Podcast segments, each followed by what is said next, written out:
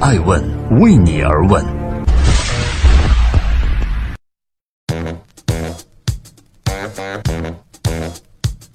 Hello，大家好，二零一八年的八月二十七号，星期一，爱问人物创新创富，欢迎大家的守候。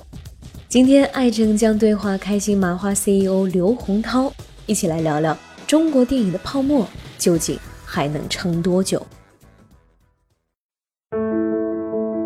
开心麻花 CEO 刘洪涛表示：“中国电影市场太浮躁，我们要把泡沫给挤压出去。”从登陆新三板开始，开心麻花就被冠上了话剧第一股的称号。可是不到三年的时间，开心麻花便折戟转板之路。在今年四月，开心麻花终止在创业板 IPO，并撤回了相关的申请文件，这也就意味着开心麻花耗时九个月时间的 IPO 正式结束。也许是被业绩的过山车拖累，也许是内部控制的规范性不符合证监会的要求，也或许是公司在资本层面另有打算。市场的相关猜测从未停止。面对质疑声，开心麻花 CEO 刘洪涛对艾文表示：“上市这件事儿在我们这儿，只是希望这家公司能够走得更稳健、更安全。尽管 IPO 之路并不平坦，但是资本归资本，业务。”归业务。从处女座电影《夏洛特烦恼》到黑色幽默电影中的里程碑《驴得水》，再到狂卷了二十二亿票房的《羞羞的铁拳》，对于一心想把作品从舞台剧推向电影荧幕的开心麻花来说，这几年是赚足了口碑和票房。一年一部的细细打磨，用手艺人的匠心去生产喜剧，开心麻花已经成为了国民优质喜剧的制造机。但与此同时，也让人们在无形当中对开心麻花有了更多的期许与担忧。拯救不开心的开心麻花，究竟可以拯救中国的电影市场吗？沈腾和马丽会不会终有一天单飞？又究竟是什么原因让开心麻花在资本市场上屡屡碰壁呢？本期爱问顶级人物，爱问创始人艾诚将对话开心麻花 CEO 刘洪涛，一起来聊聊开心麻花的不开心烦恼。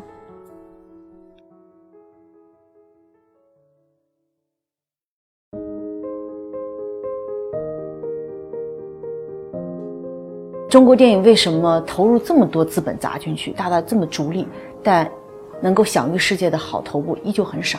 因为市场太浮躁，我们要把泡沫挤压出去。中国电影里面的泡沫是什么？比如说，嗯，要素价格偏高，就是人员呀、呃商品啊、这服务啊这些价格偏高，这是特别大的泡沫。版权费用很高，然后演员的费用很高。就整个这个行当里的价格都偏高。其实中国总体来讲就是泡沫严重嘛，房子那么贵。就这些年的这个开心麻花这规模化的增长是怎么来的？电影对我们来讲，其实，在早期我们给它当做一个增量。我们最主要的业务还是舞台演出。从我们公司来讲，呃，演出一直是我们一个最基本的业务。它对于我们整个公司，呃，发展来说。它特别有价值，在于就是我不管我去做什么啊，比如做电影也好，我做做别做综艺也好，我心里会非常的踏实。我我电影就一天一年一分钱没挣，或者一个项目没开，我都有利润。开心麻花上市的动机是什么？是要钱吗？是要让创始团队很快的套现财富自由吗？是什么？是希望这家公司能够更。走得更稳健、更安全。像我们是是一家民营公司哈，在在早期规模很小的时候，其实面临着非常多的呃困难啊，各种沟沟坎坎啊，我们都走过来挺艰苦的。文化行业或文化企业的上市，嗯，不一定是最好的选择啊，因为好的作品 IP 要。我们英文的 takes time 要花时间的，要经历和考验的。很多好的 IP，它有很多时候往往以家族企业的方式在传承着。嗯。但是如果在资本市场上，很现实，要求速度，要求回报。嗯嗯。你怎么来平衡这种矛盾？其实，有股民炒股，投资人买一个企业，我觉得他应该看到这个企业的是未来，而不是看的是当下。如果我在现在我把业绩做特别好，然后三年后这家企企业忽然就后继乏力了，那大家都很悲剧。你看我们呃前三部电影是都是用的全新的团队吧，编剧、导演、主演，你第四部电影还是啊，然后第五部电影还是，这是你定下的规矩吗？不是啊，赶巧了，我们我们因为我们团队人才积累很雄厚嘛，每个人都要有机会，是吧？然后你你可以想象，我们现在一年一部哈，这五组导演都出来了，他不会说五年才做一个电影吧？我的产量是不是就上去了？所以你投资有什么好着急的呢？每年推陈出新，那他们会不会做离开开心麻花的打算？因为我已经有自己的 IP，我可以单飞了。每个公司都会面临这样的呃、麻烦，都会出现这样的事情。所以从我们来说呢，我们特别在乎的是大家在一起舒服不舒服。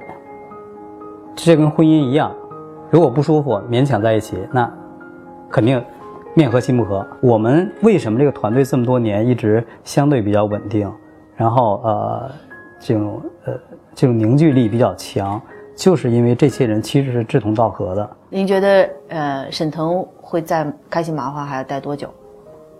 我觉得应该长期吧。他答他回回答别人说我们是一个无期的，无期啊无期的合同。啊、就永远在。他零三年其实最早进入麻花的演员，就我们第一部戏他就就是在那时候他刚好大学毕业。他算是开心麻花现在最大的腕儿吗？从演员这个角度，当然啊啊，那还有什么角度？导演啊，编剧啊，他在话剧领域他做了他做了好几部导演嘛，啊，《疯狂的石头》啊，呃，《索马里海盗》啊，《田仙配》都是他导的。其实，在开心麻花整个这个风格的形成、品牌的建设过程中，他也是居功至伟的。有有很多人用各种各种各样的方式来挖他嘛，但沈腾回答还挺坚决的啊。